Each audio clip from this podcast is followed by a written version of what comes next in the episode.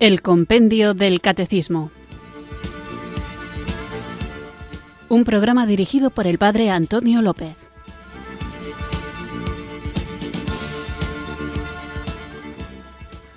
Muy buenas tardes, queridos oyentes de Radio María. Recibido un cariñoso saludo desde Irurzun, en Navarra, quienes sintonizáis una tarde más esta radio que cambia vidas, esta emisora de la Virgen, Radio María, para escuchar el programa El Compendio del Catecismo, nuestro espacio diario de formación católica en el que tratamos de conocer la fe que queremos vivir, compartir y defender. Estamos hablando del sacramento del matrimonio y una de las cosas que creo que es importantísima es tener una adecuada preparación para recibir este sacramento.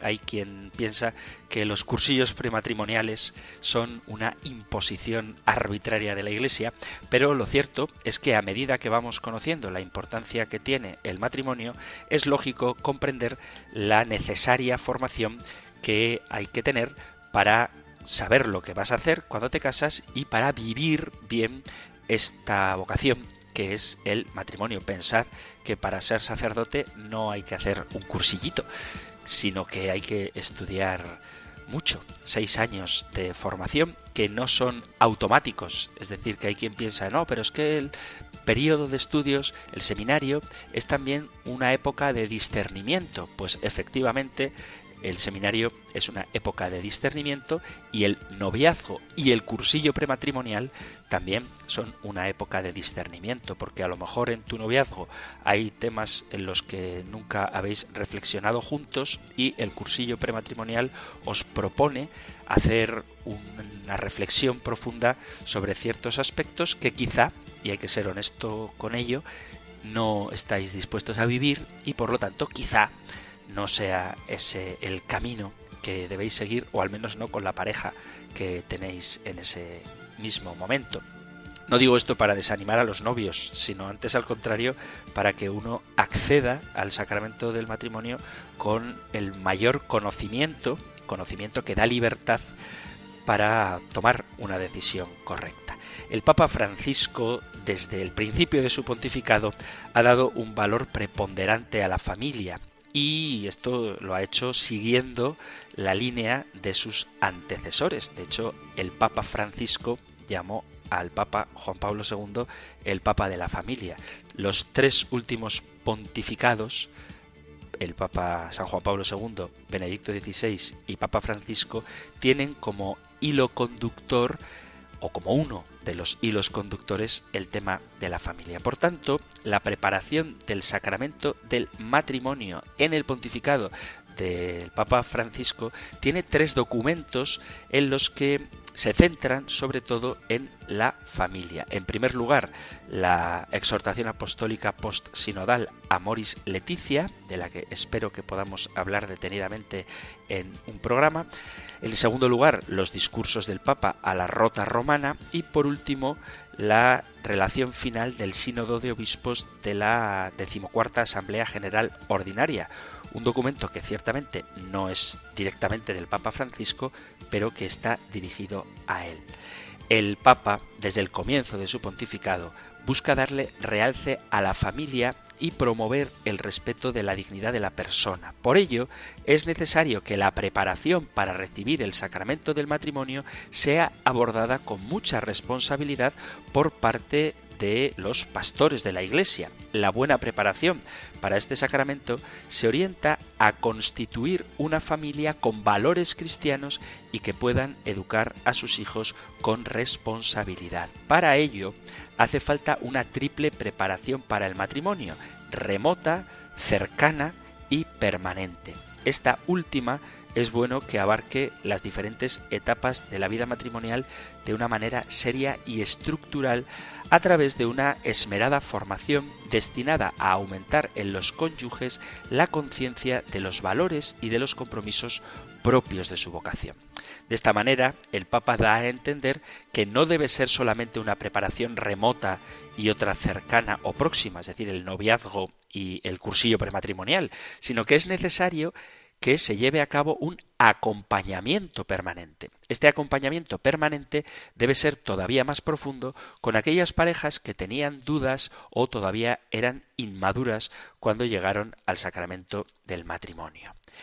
El fin de esta preparación es ayudar a los novios a conocer y vivir la realidad del matrimonio que quieren celebrar para que lo hagan no sólo válida y lícitamente, sino también fructuosamente, y para que estén dispuestos a hacer de esa celebración una etapa del camino de su fe.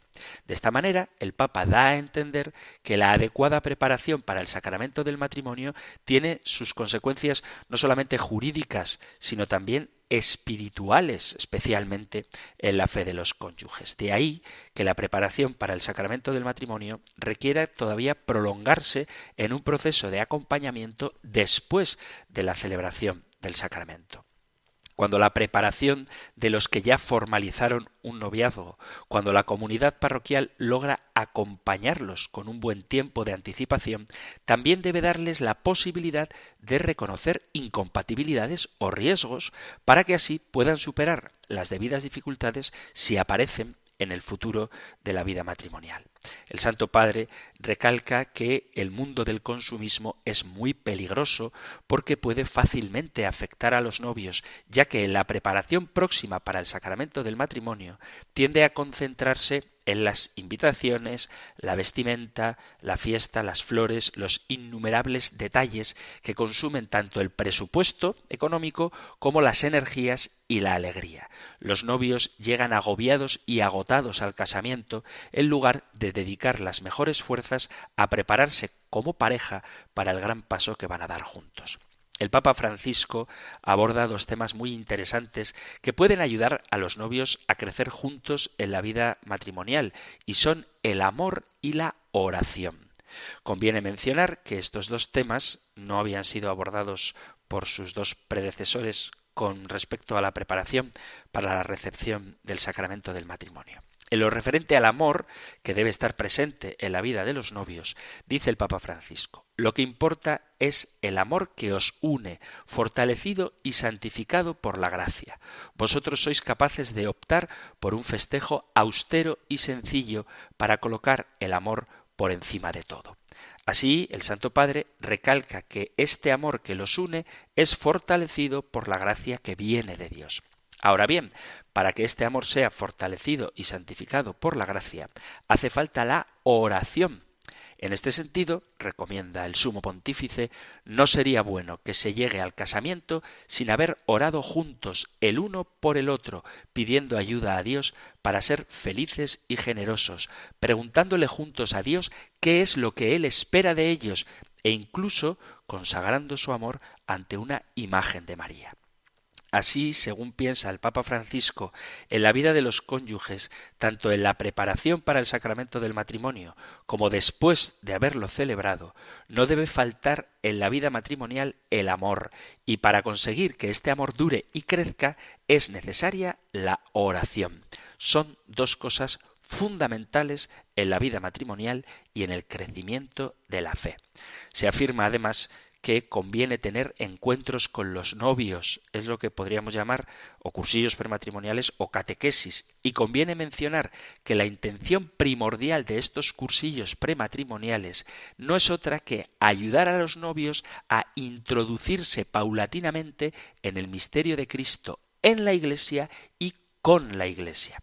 Por otro lado, en la preparación inmediata, cercana a la celebración litúrgica, es importante iluminar a los novios para vivir con mucha hondura la celebración litúrgica, ayudándoles a percibir y vivir el sentido de cada gesto. Con ello se da a entender que cada etapa de preparación es muy importante, ya que en cada etapa se aprende algo valioso para el crecimiento de la fe y la vida matrimonial. Por ello, para que estas etapas de preparación produzcan fruto en la vida de los creyentes, es necesario contar con agentes pastorales expertos en este ámbito se necesitan itinerarios formativos que acompañen a la persona y a la pareja, de modo que a la comunicación de los contenidos de la fe se una la experiencia de vida ofrecida por toda la comunidad eclesial. Estos itinerarios formativos deben ser parte importante de las actividades de cada parroquia y fruto del trabajo de los agentes pastorales. Dice también el Papa, los sujetos principales de esta formación matrimonial en virtud de su oficio y ministerio son los pastores. Sin embargo, es muy oportuno, más aún es necesario, involucrar a las comunidades eclesiales en sus diferentes componentes que son corresponsables de esta pastoral bajo la vía del obispo diocesano y del párroco. En conclusión, podemos decir que la preparación para el sacramento del matrimonio, según las enseñanzas del Papa Francisco, viene reflejada en estos puntos principales. Partimos del gran valor que tiene la familia y que cada persona merece ser respetada en su dignidad. Se debe, pues, tener en cuenta la adecuada preparación, que incluye no solamente lo jurídico, sino también lo espiritual. El Papa Francisco dice que se cuente con lo que ofrece la sociedad en la actualidad, que suele ser el consumismo, y eso hay que considerarlo a la hora de preparar a quienes se quieren casar. Con ello, se da a entender que no es nada fácil en la actualidad comprometerse seriamente en el sacramento del matrimonio, pero, a pesar de la dificultad, todo es posible con la ayuda de Dios. Por eso, el Santo Padre recomienda que el amor y la oración formen parte de la preparación y de la vida matrimonial. A la etapa de preparación próxima o inmediata se añade que dicha preparación debe seguir con una formación permanente después de haber celebrado el sacramento. Y esto tiene sentido porque muchas parejas llegan al sacramento del matrimonio sin haber discernido bien esta vocación. Para que se pueda dar una buena preparación de los contrayentes, es necesario que los agentes pastorales estén bien formados en este ámbito.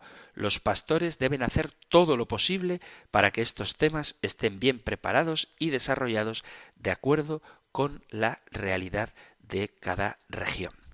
El Papa plantea la preparación para el sacramento del matrimonio tratando de conjugar lo jurídico, en el sentido de que se cuiden bien las formas, las formalidades, y así se celebre un verdadero sacramento, con lo espiritual, dando realce así a la fe de los novios, que no debe pasar desapercibida, ya que con esa fe pueden responder a la vocación que les da Dios. Y una forma de tener una adecuada formación para el sacramento del matrimonio, tanto quienes se están planteando recibirlo como quienes ya estáis casados, es escuchar el compendio del catecismo, sobre todo en estos programas dedicados al sacramento del matrimonio, que ojalá que os ayuden a comprender bien la hermosura de esta vocación. Quien nos ayuda a hacerlo de una manera plena el único que puede hacernos comprender todo lo que Dios nos regala es el Espíritu Santo, así que como cada día, porque lo necesitamos, comencemos invocándolo juntos.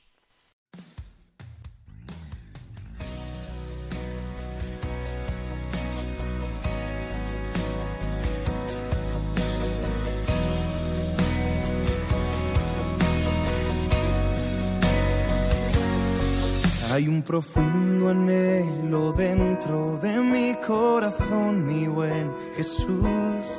Quiero ser luz en este mundo, quiero mostrar tu paz y amor. Mas entiendo bien que necesito que cambies tanto en mi interior. Traigo mi vida a tu presencia y a ti me rindo en oración. Dios, dame un nuevo corazón,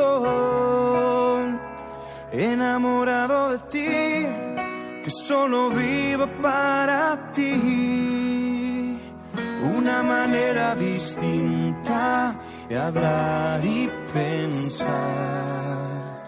Que tu palabra sea viva en mi vida al andar hay un profundo anhelo dentro de mi corazón, mi buen Jesús. Quiero ser luz en este mundo, quiero mostrar tu paz y amor. más entiendo bien que necesito que cambies tanto en mi interior. Traigo mi vida a tu presencia y a ti me rindo en oración. Dame un nuevo corazón, enamorado de ti, que solo viva para ti. Una manera distinta de hablar y pensar. Que tu palabra sea viva en mi vida al andar. Mi Dios, dame un nuevo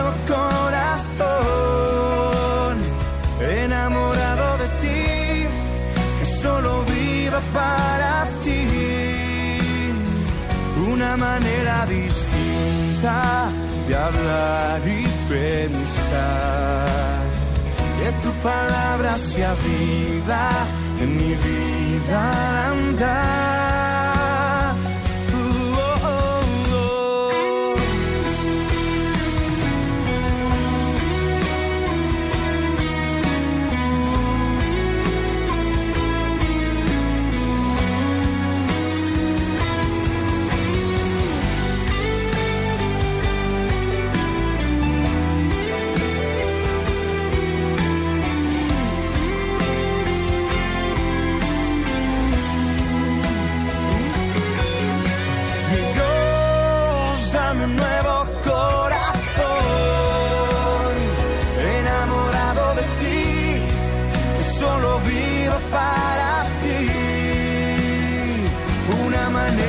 Distinta de hablar y pensar.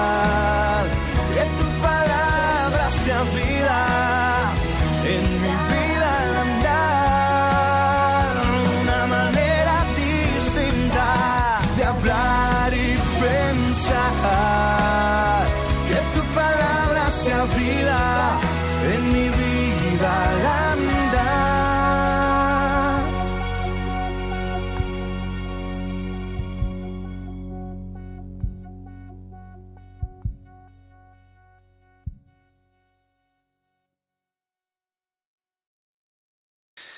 Después de pedir al Señor que nos dé un corazón enamorado de Él, vamos allá con nuestro nuevo programa. Y después de haber visto históricamente cómo se celebra el sacramento del matrimonio, quizá habíais echado de menos el ver cómo es el rito del matrimonio, si nos da tiempo lo veremos. Continuamos hoy con nuestro siguiente programa y lo que trataremos hoy lo encontráis en el Catecismo Mayor en los puntos 1625 al 1632 y en el 1662 y 1663. Nosotros escuchamos ahora la pregunta 334 del compendio del Catecismo. Número 344. ¿Qué es el consentimiento matrimonial? El consentimiento matrimonial es la voluntad expresada por un hombre y una mujer de entregarse mutua y definitivamente con el fin de vivir una alianza de amor fiel y fecundo. Puesto que el consentimiento hace el matrimonio, resulta indispensable e insustituible. Para que el matrimonio sea válido, el consentimiento debe tener como objeto el verdadero matrimonio y ser un acto humano, consciente y libre, y no determinado por la violencia o la coacción. Antes de hablar propiamente del consentimiento matrimonial, me gustaría subrayar algo que me parece muy importante. Esto lo hemos hablado a propósito de los sacramentos y es que nadie puede conferirse a sí mismo la gracia. Sabemos que nadie puede, por ejemplo, bautizarse a sí mismo, ya que esta gracia debe ser dada y ofrecida, lo que supone que haya ministros de la gracia autorizados y habilitados por Cristo, de quienes los obispos y los presbíteros reciben la misión y la facultad, el poder sagrado de actuar en persona de Cristo cabeza.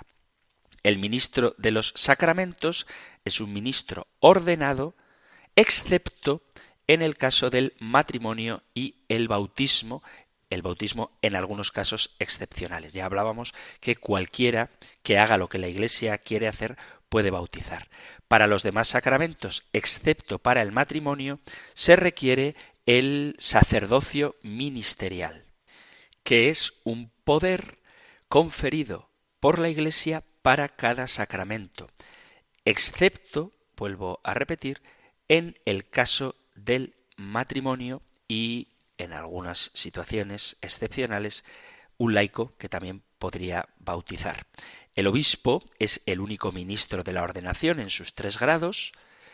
La confirmación, aunque pueden darla por delegación a algunos presbíteros, también debe administrarla el obispo. El presbítero es el único ministro válido de la Eucaristía, de la confesión, de la absolución sacramental de los pecados, siempre cuando tenga las licencias de la autoridad y de la unción de enfermos. Y son ministros ordinarios del sacramento del bautismo el sacerdote y el diácono y cualquier fiel, incluso no cristiano, en caso de necesidad, si lo administra con la intención de hacer lo que hace la Iglesia.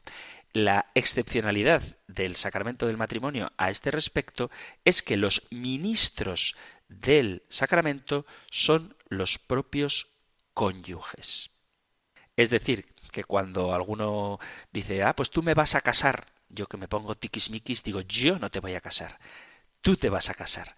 El ministro del sacramento del matrimonio es o son los propios cónyuges. La presencia del sacerdote no es otra, importante ciertamente, pero no es la de administrar el sacramento del matrimonio, sino la de ser un testigo cualificado de la Iglesia de ese sacramento que los propios cónyuges, mediante el consentimiento, realizan. Así que, a diferencia de los demás sacramentos, que es el sacerdote o el obispo, el ministro ordenado, quien lo confiere, los ministros del sacramento del matrimonio son los propios cónyuges, los cuales confieren y reciben recíprocamente el sacramento. La materia del sacramento es el don mutuo que los cónyuges se hacen respecto a su propio cuerpo con miras a realizar el fin del matrimonio, la comunión de bienes, la procreación y la educación de los hijos.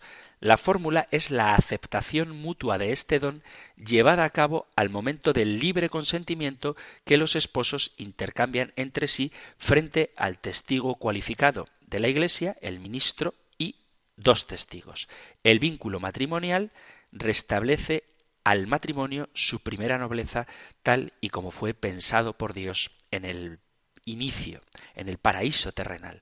Dice el Evangelio de San Marcos en el capítulo 10, a partir del versículo 6, desde el comienzo de la creación, Dios los hizo varón y mujer.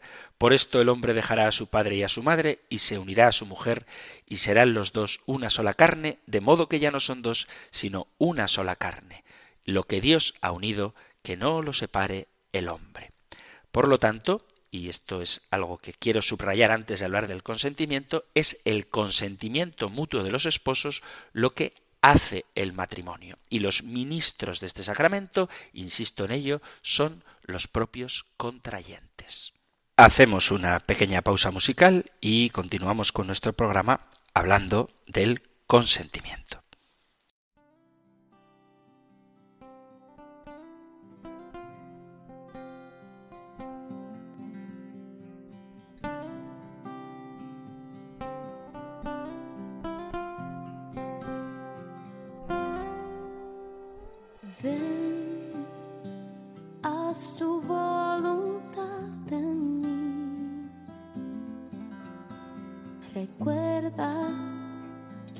Es tu promesa.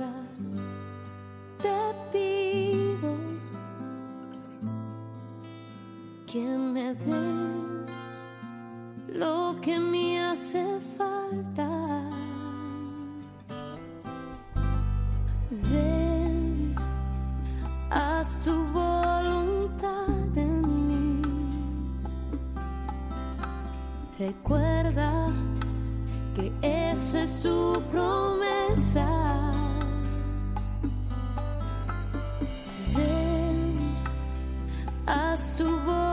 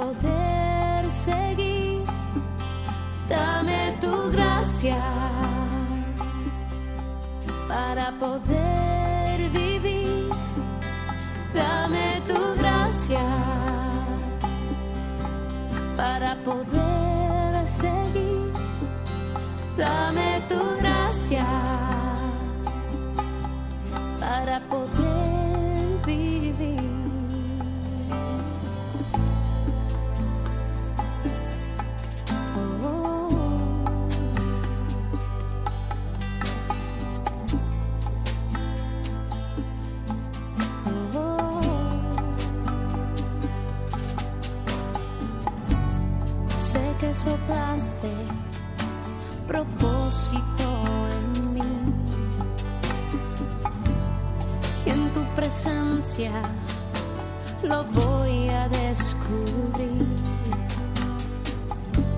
Pero sin tu gracia no puedo seguir. Más en tus manos está todo, todo mi the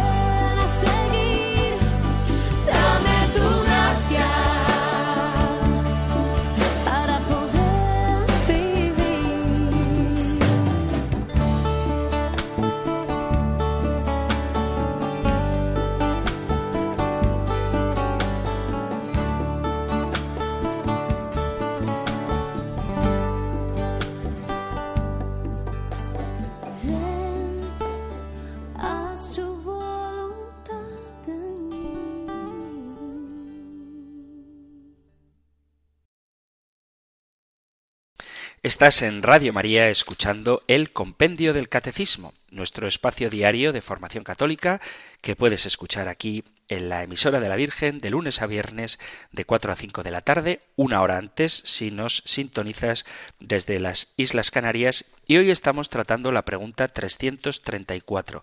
¿Qué es el consentimiento matrimonial? Es algo fundamental porque es la materia del sacramento, es lo que hace el sacramento, porque además quienes configuran el sacramento del matrimonio son los propios cónyuges. No es el obispo, no es el sacerdote, no es el diácono, aunque estos son necesarios como testigos cualificados, pero quien realiza el sacramento son los cónyuges y lo hacen mediante el consentimiento. El consentimiento consentimiento matrimonial es la declaración de voluntad manifestada por los contrayentes para contraer matrimonio.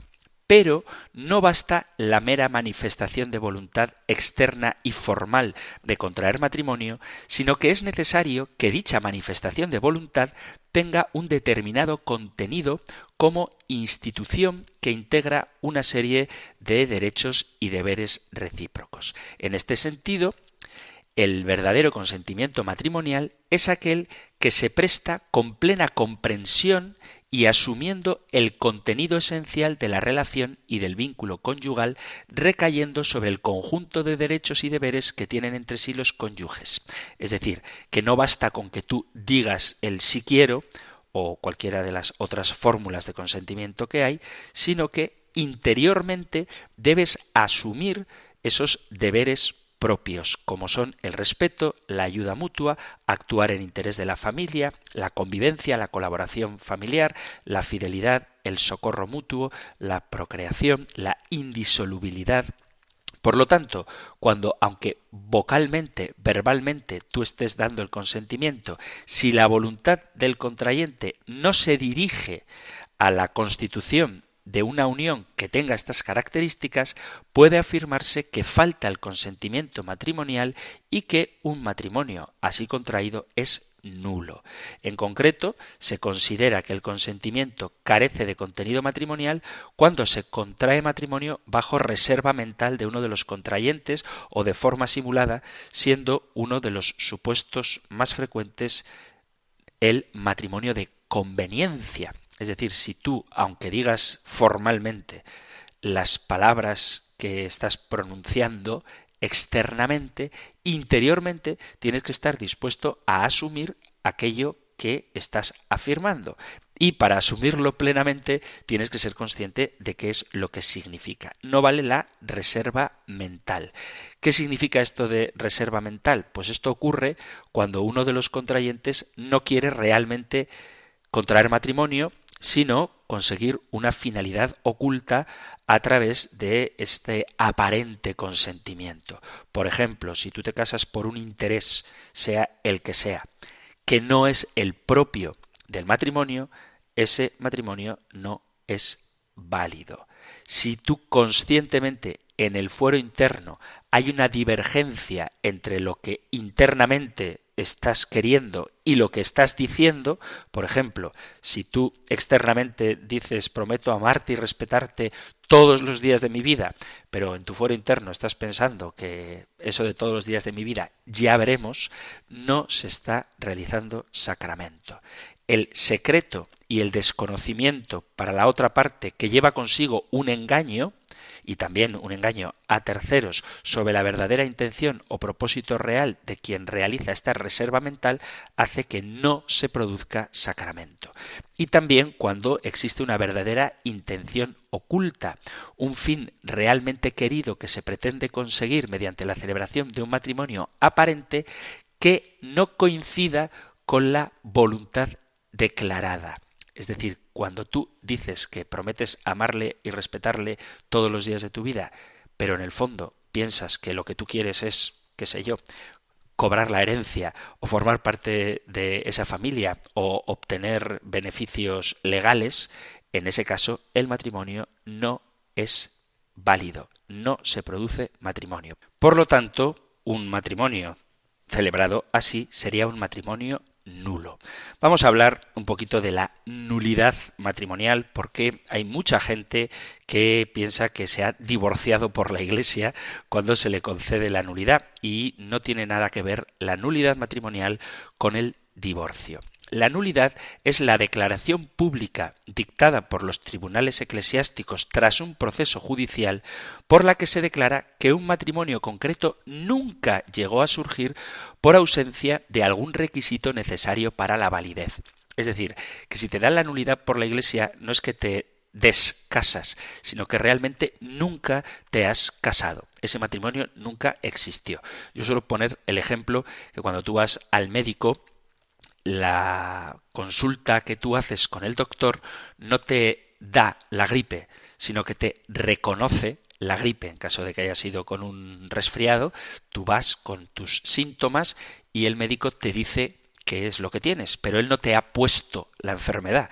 Pues en este caso ocurre algo parecido. La Iglesia no te da la nulidad, sino que la Iglesia reconoce la nulidad. Esto significa que la declaración de nulidad no anula un matrimonio válido, sino que reconoce que tal matrimonio no lo fue nunca.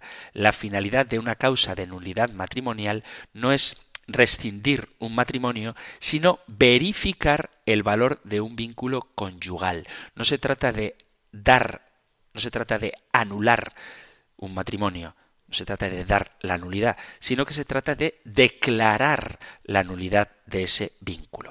A diferencia de la nulidad, la disolución, que es otra figura jurídica, sí supone la ruptura por parte de la autoridad competente en determinados supuestos y por una causa justa de un matrimonio válido. En el ámbito civil estaríamos ante la institución del divorcio que supone la ruptura de un matrimonio por cualquier causa. Sin embargo, un matrimonio no se disuelve por un acto de voluntad de los cónyuges, sino que la disolución solo se produce en correspondencia con eventos cuya constatación impide al matrimonio cumplir con los compromisos a los que está naturalmente destinado.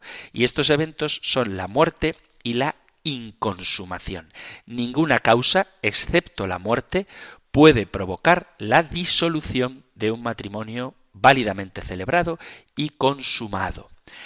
En el caso de un matrimonio no consumado, la disolución corresponde al Papa. La consumación supone que los cónyuges hayan tenido entre ellos una intimidad apta para la generación de la prole. Y, como digo, el matrimonio no consumado puede ser disuelto por el Papa, solo por el Papa, a petición de uno o ambos cónyuges. Esto se debe a que la inconsumación, no haber consumado el matrimonio, constituye un hecho que hace imposible la consecución de los fines del matrimonio, que es la fecundidad y el bien de los cónyuges. La sexualidad en el matrimonio tiene origen y se justifica en el amor conyugal recíproco, en la donación de sí mismo que cada uno da al otro. Es importante precisar esto, porque el ejercicio de la sexualidad entre los cónyuges es necesario para los fines del matrimonio es necesario para la procreación y para el amor conyugal. Entonces no es lo mismo la disolución de un matrimonio, que solo se da tras la muerte de uno de los cónyuges, o se puede dar cuando no se ha consumado ese matrimonio ya celebrado y únicamente corresponde al Papa conceder esta disolución. Repito siempre que el matrimonio no haya sido consumado. ¿Qué causas son motivo de nulidad? El Código de Derecho Canónico recoge tres elementos que determinan la nulidad o la validez de un matrimonio, que son los impedimentos, vicios en el consentimiento y defectos de forma. Los impedimentos pueden definirse como prohibiciones legales para contraer matrimonio basadas en circunstancias objetivas de los novios y que pueden tener su origen en el derecho natural. Únicamente pueden ser establecidos por el Papa y deben estar tipificados en el Código de Derecho Canónico. Los vicios de consentimiento pueden radicar en el ámbito del entendimiento. Una persona que por error o ignorancia se va a casar evidentemente no puede dar un consentimiento pleno, o en el de la voluntad, como decía hace un rato, simulación del consentimiento matrimonial o matrimonio contraído bajo condición o por violencia o miedo.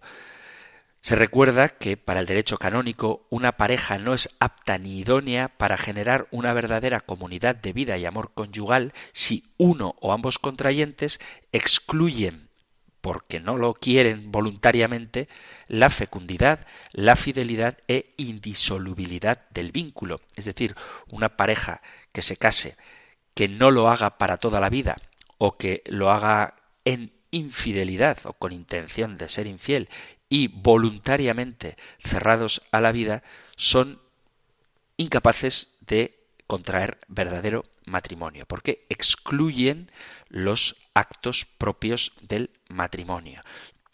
Si por la razón que sea son incapaces de discernir libremente o asumir las obligaciones del vínculo matrimonial por causas de naturaleza psíquica, o ignoran el significado esencial del matrimonio, yerran sobre la persona del otro cónyuge o sobre cualquier cualidad entendida directa y principalmente, o están engañados, se casan impulsados por una convicción errada de que el matrimonio no sea un vínculo exclusivo, indisoluble y dotado de dignidad sacramental, o someten su propio consentimiento matrimonial a otra condición, o están inducidos por violencia o temor grave, estos serían también matrimonios nulos. Por último, los defectos de forma son los que se refieren a la manifestación externa del consentimiento y a los requisitos de forma o solemnidades jurídicas que exige la ley canónica. ¿Cuándo se puede solicitar la nulidad matrimonial, la anulación de un matrimonio? Frecuentemente el deseo de casarse de nuevo suele ser lo que motiva la necesidad de pedir la nulidad del matrimonio anterior, aunque lo cierto es que si no tuvieras intención de casarte de nuevo, pero sabes que tu matrimonio es nulo, creo que es conveniente, es correcto pedir la nulidad. Lo cierto es que la nulidad se puede pedir siempre que uno o ambos contrayentes e incluso una tercera persona legitimada tenga dudas razonables sobre la validez del matrimonio que se contrajo. El fracaso del matrimonio constituye en sí mismo un estímulo para madurar el interés por introducir una causa de nulidad matrimonial prescindiendo del interés por contraer nuevas nupcias. Otra pregunta que mucha gente se plantea es por qué es necesario un proceso para declarar la nulidad. La necesidad de que la nulidad de un matrimonio se constate mediante un trámite, mediante un proceso, es, es lógica. ¿Por qué? Pues porque esto no es un instrumento que defiende los derechos de los fieles únicamente, sino también un elemento cuyo método es especialmente eficaz para constatar la nulidad de un vínculo. Precisamente esa dimensión de los juicios matrimoniales genera una nueva perspectiva que es la vía educativa. Si se prescindiera del proceso a la hora de solicitar una nulidad matrimonial, de reconocer la nulidad de un matrimonio, el problema relativo a las causas, motivos y razones de la ruptura matrimonial no sería aceptado como tal por la comunidad a nivel público e institucional, sino que sería prácticamente pues como un divorcio que cualquiera puede pedir. Por lo tanto, es bueno que haya este proceso para una profundización psicológica y sociológica porque las razones por las que hay quien puede pedir la nulidad matrimonial no son necesariamente siempre honestas y por eso tiene que haber un proceso, porque no se trata de dar arbitrariamente la nulidad, sino de en justicia reconocer que un matrimonio nunca llegó a ser tal y eso necesariamente requiere de un proceso, de una verificación. Estos procesos de nulidad matrimonial se hacen en el Tribunal de la Rota. ¿Quién forma el Tribunal de la Rota? El Tribunal de la Rota de la Anunciatura Apostólica en España tiene su sede en Madrid es un tribunal colegiado formado por siete jueces presididos por un decano. También cuenta con un fiscal y un defensor del vínculo matrimonial para redactar y custodiar los autos judiciales y también hay notarios y escribientes que se encargan de transcribirlo. España, en concreto, cuenta con este tribunal, que los demás países no tienen, por un privilegio concedido por el Papa Clemente XIV en el año 1771. Los estatutos actuales fueron otorgados por Juan Pablo II en el año 1999. Además, en cada diócesis existen tribunales diocesanos presididos por un vicario judicial asistido por unos jueces vocales. Estos vicarios judiciales deben ser necesariamente clérigos, pero los jueces pueden ser laicos, tanto hombres como mujeres. Para ello es necesaria la autorización de la conferencia episcopal.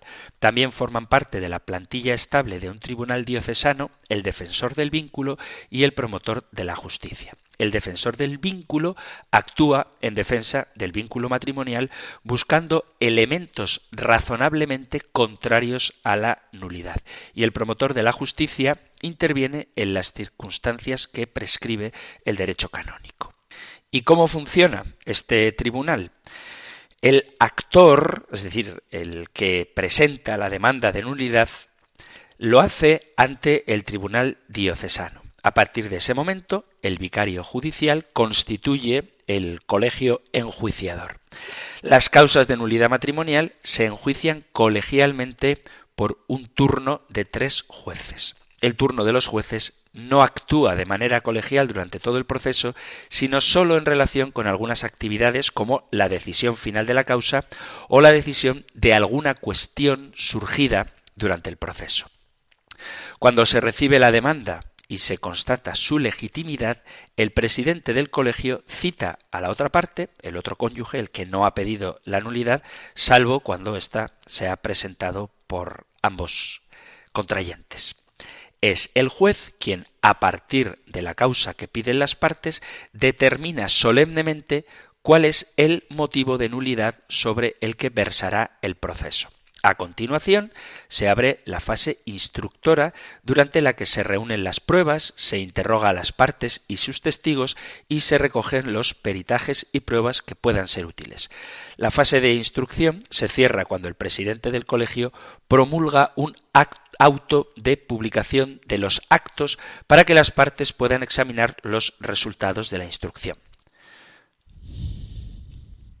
Cuando termina el plazo establecido, las partes deben presentar sus escritos de defensa conclusivos y una vez que el colegio los recibe, debe pronunciarse la defensa del vínculo, es decir, el que pretende que la nulidad no sea reconocida. Una vez resuelto este trámite, la causa está vista para sentencia. Igual que los tribunales diocesanos se encuentran bajo la autoridad del obispo, el Tribunal de la Rota de Madrid depende del nuncio apostólico juzga por turno de tres jueces y lo que le corresponde específicamente es juzgar en segunda instancia las causas que fueron juzgadas en primera instancia, juzgar en tercera instancia las causas juzgadas en segunda instancia por los tribunales metropolitanos del territorio de España o por tribunales interdiocesanos de segunda instancia o por la misma rota y juzgar en una instancia ulterior las causas que requieran una nueva proposición si proceden de la misma rota o de cualquier otro tribunal de segunda instancia. Este tribunal juzga además, en primera instancia, las causas que el nuncio apostólico, a petición de algún obispo que en España sea competente en la causa, confíe al mismo tribunal por graves razones. La rota española, por tanto, interviene prevalentemente para confirmar o reformar las sentencias emitidas por los tribunales locales de primera o segunda instancia. La rota romana es el único tribunal que puede ser invocado por todos los tribunales de la Iglesia Universal y, por otro lado, es el único tribunal del mundo al que pueden apelar todos los fieles de la Iglesia católica. La tercera instancia es muy frecuente. Cada sentencia afirmativa de nulidad debe ser ratificada en un grado de juicio superior. Así que cuando es un tribunal metropolitano el que dicta una sentencia negativa de nulidad, en segunda instancia se podría, si lo quieren así las partes, acudir a la tercera instancia los españoles a la rota española o a la rota romana y el resto de los fieles de la Iglesia Católica deben ir directamente a la rota romana que resolverá aplicando el derecho canónico. ¿Qué garantías tiene todo este proceso? La primera es un principio fundamental y supremo del proceso matrimonial y reside en el que es su fin último, es decir, constatar la verdad, saber si efectivamente un matrimonio fue válido o no. La garantía del orden estructural hace referencia a la posibilidad de apelación, por eso hay este orden. Es decir, si el proceso de nulidad es negativo, siempre se puede recurrir a otra segunda o tercera instancia. Hay gente que se pregunta, ojalá que me dé tiempo a hablar de esto, aunque queda muy poco para que acabe el programa, ¿por qué es tan caro pedir la nulidad matrimonial? Bueno, pues por desconocimiento, realmente. El proceso de nulidad implica como mínimo, ya lo hemos visto, dos instancias. Pero las tasas de los tribunales eclesiásticos están fijadas con la intención de garantizar el acceso a la justicia canónica de cualquiera. En primera instancia cuesta unos 800 euros y en segunda instancia unos 600. Al margen de eso están también los honorarios de abogados y procuradores que en algunas diócesis son fijados por los propios tribunales y en otras pues dependen del propio abogado. Es falso y está fundado en abusos minoritarios, por cierto, que no se respete la norma vigente ni la praxis consolidada. Los tribunales incluyen la figura de un patrono estable que ofrece el patrocinio de forma gratuita a quien no pueda costearse el abogado, procuradores, etcétera etcétera. Es necesario tener presente que existe el beneficio de justicia gratuita otorgada por el tribunal según los ingresos económicos de las partes. El tribunal concede gratuito patrocinio, que comprende la extensión de las tasas de tribunal y los honorarios de abogados y procuradores. En ocasiones se establece una reducción progresiva conforme a la situación económica de los interesados. En todo caso, jamás, y esto hay que subrayarlo con J mayúscula, jamás se deniega la justicia eclesiástica por motivos económicos. Nadie puede decir que no acude a los tribunales de la Iglesia porque estos exijan gastos inasequibles para las partes. Es decir, hay que pagar unas tasas, hay que pagar a procuradores, hay que pagar a los peritos, todo eso es verdad. Pero quien no tenga posibilidades de hacerlo puede acogerse a estos patrocinios que ofrecen la posibilidad de obtener justicia gratuita para todos. Así que que nadie diga que no ha obtenido la nulidad matrimonial por cuestiones económicas, porque eso sería una calumnia. Y aunque sé que esto de la nulidad matrimonial despierta mucho interés, tenemos que dejarlo aquí porque se ha terminado el tiempo para nuestro programa de hoy. No obstante, sabéis que siempre que lo queráis podéis escribir al programa para enviar vuestras preguntas, comentarios, sugerencias, discrepancias, testimonios, cualquier cosa que queráis compartir es muy bien recibida y la podéis enviar al correo electrónico compendio arroba radiomaria.es, compendio arroba radiomaria.es o al número de teléfono para WhatsApp 668 594 383 668 594 383. Terminamos ahora nuestro programa, como cada día, recibiendo la bendición del Señor. El Señor te bendiga y te guarde, el Señor ilumine su rostro sobre ti y te conceda su favor, el Señor te muestre su rostro y te conceda la paz. Muchísimas gracias por estar ahí, gracias por escuchar el compendio del catecismo y si queréis volveremos a encontrarnos en un próximo programa. Un fuerte abrazo.